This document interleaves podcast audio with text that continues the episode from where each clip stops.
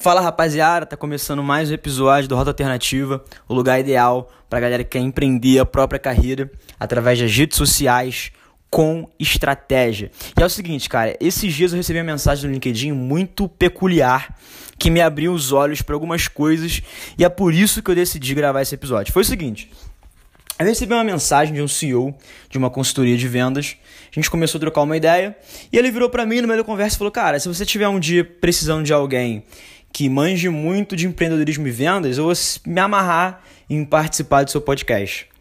Foi uma das primeiras vezes que alguém é, se ofereceu para gravar comigo e não ao contrário.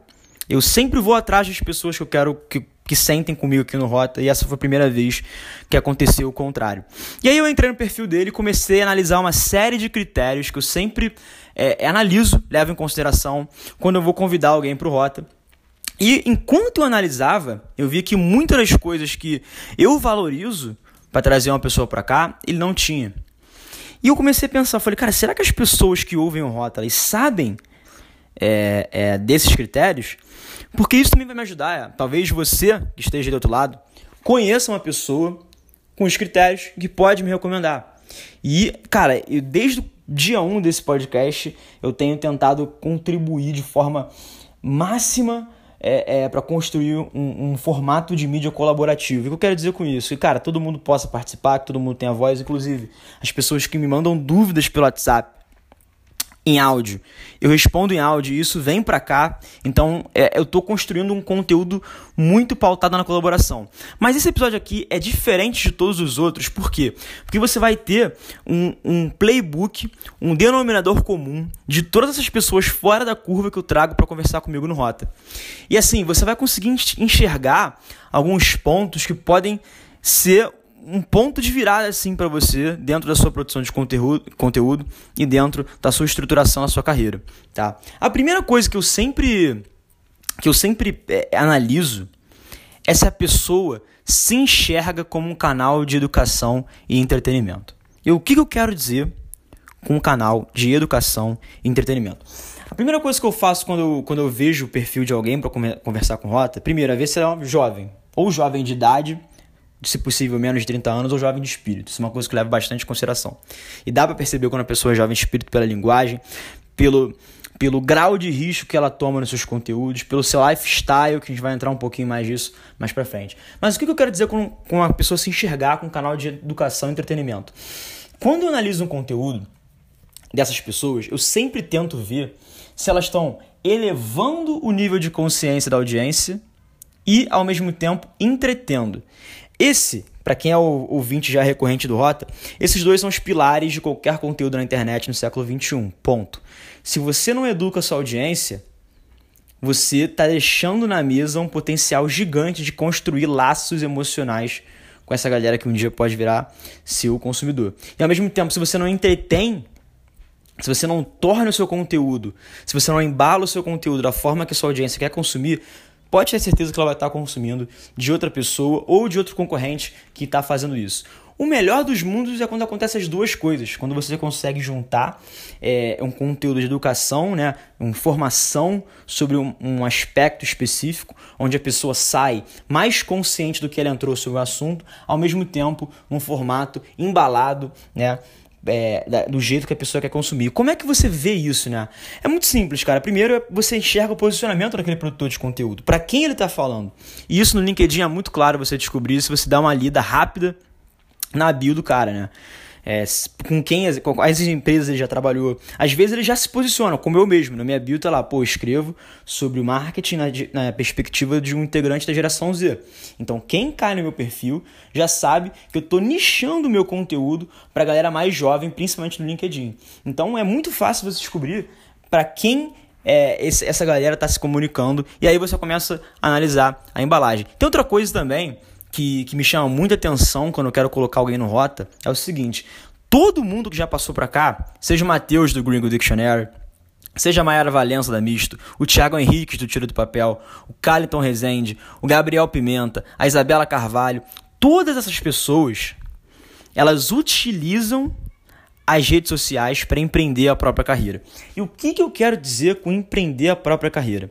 Cara, hoje você está no momento A Você está na empresa que você está hoje, você está empreendendo e existe uma série de contextos, uma série de crenças, uma série de coisas que passam na sua cabeça, seja crenças limitantes, seja um síndrome de impostor, que te fazem fincar algumas raízes na situação atual que você está hoje. E o que eu quero dizer com empreender a própria carreira? As redes sociais são ferramentas que você mesmo dá a finalidade. Se você usa o Instagram para divulgar as fotos e os vídeos da sua mãe, dos doces que ela faz para vender, essa, esse é seu objetivo com aquela rede social.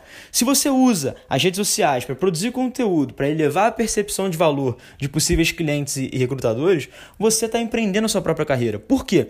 Porque você está assumindo o controle da sua carreira. Assumir o controle por quê?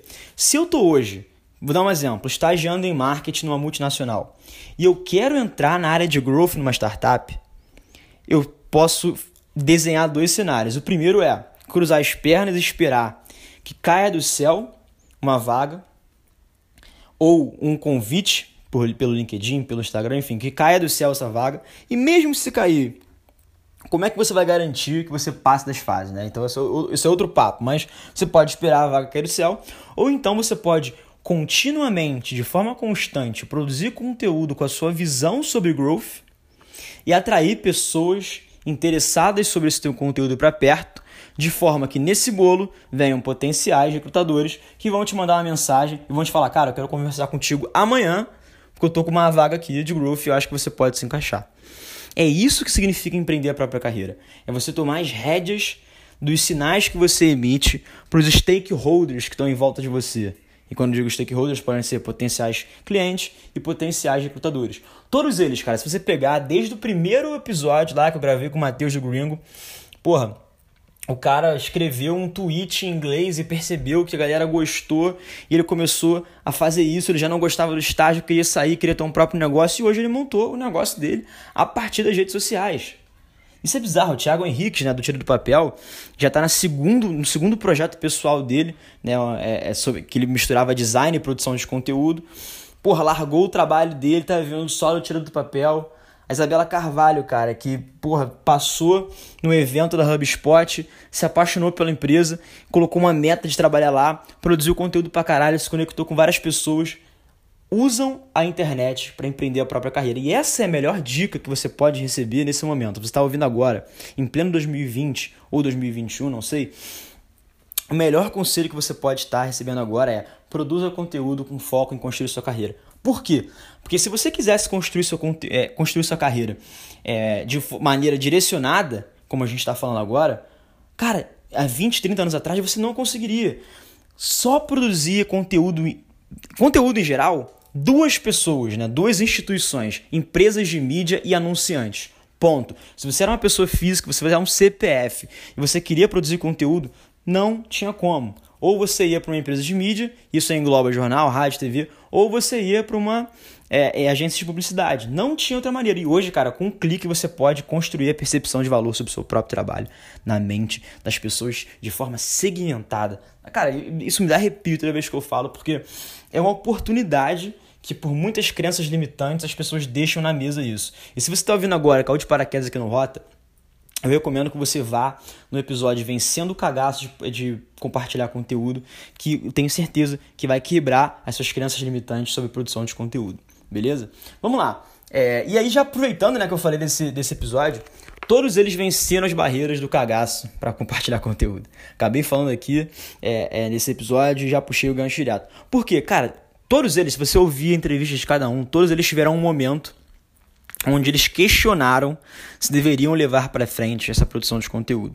E se você não começou, você pode estar questionando agora. Então, a maior dica que você está recebendo é que todas as pessoas fora que sentaram aqui para conversar comigo, elas passaram exatamente por que você está passando, mas elas não se deixaram bloquear por isso e por conta desse mindset elas conseguiram construir uma trilha de carreira que está sempre em desenvolvimento, cara. Quando você começa a produzir conteúdo, você entende que é uma forma de você se manter constantemente atualizado e relevante frente ao mercado. E isso não quer dizer necessariamente que quando você conseguir fechar com aquele cliente, quando você conseguir aquele estágio, aquela promoção que você queria, você deve parar de produzir conteúdo. Isso é uma forma de você conseguir se manter da sustentabilidade, na verdade, para sua carreira. Então é muito importante você vencer as barreiras do cagaço para compartilhar conteúdo. A outro ponto que é o mais bizarro de todos é que a maioria construiu o negócio em cima da audiência conquistada. Isso é uma coisa muito interessante porque a maioria dos negócios relevantes hoje no século XXI, né, na era da internet, nasceram a partir da audiência digital. Beleza? O que, que são os influencers que lançam marcas é, de roupa, que lançam linhas de cosméticos?